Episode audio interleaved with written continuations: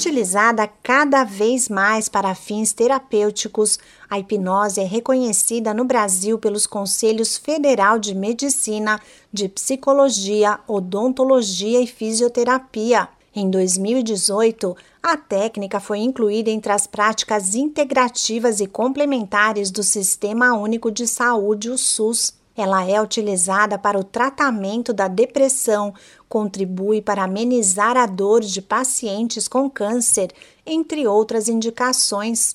Na hipnose, a pessoa é levada a um estado de concentração e foco, guiada pelo especialista. Mas, apesar da comprovação dos benefícios terapêuticos, ainda existem muitos mitos em torno da técnica que colocam sua credibilidade em risco. No programa de hoje, vamos esclarecer como funciona a hipnose.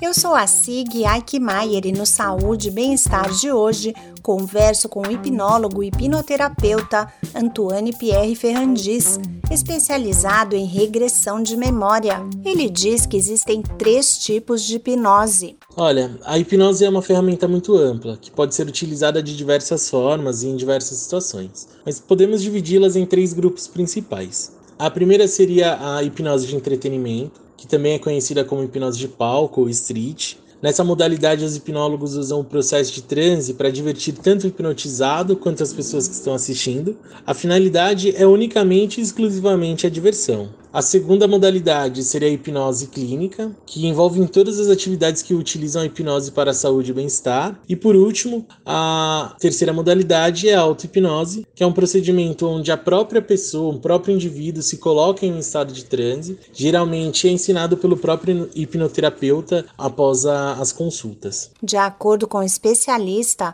com a hipnose clínica é possível tratar questões psicológicas e medos do paciente. Ele explica de que forma a técnica contribui para promover saúde e bem-estar. O estado de hipnose por si só já é um estado de extremo relaxamento e bem-estar. Todas as pessoas que são hipnotizadas durante e após o transe se sentem muito em paz e muito tranquilas. Agora, voltando para a parte terapêutica, a hipnoterapia, ela pode tratar e ajudar para diversos problemas, desde baixa autoestima, fobia social, insônia, depressão, fadiga física e mental, ativação da memória, concentração, traumas, dores crônicas, compulsões, toques. São diversas as áreas de atuação que a hipnose, através da hipnoterapia, pode atuar. O hipnoterapeuta Antoine Pierre Ferrandis afirma que qualquer um pode ser hipnotizado e que o processo não exige contato físico.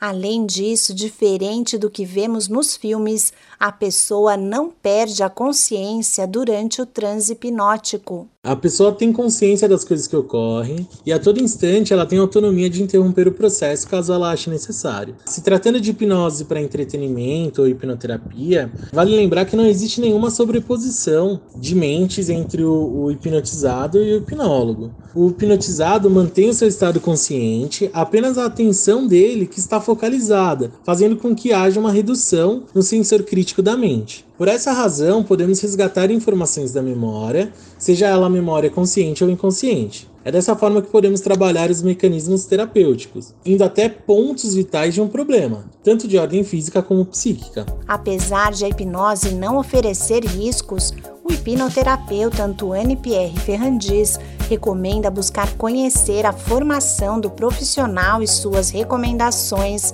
para se submeter ao processo com mais tranquilidade. Esse podcast é uma produção da Rádio 2.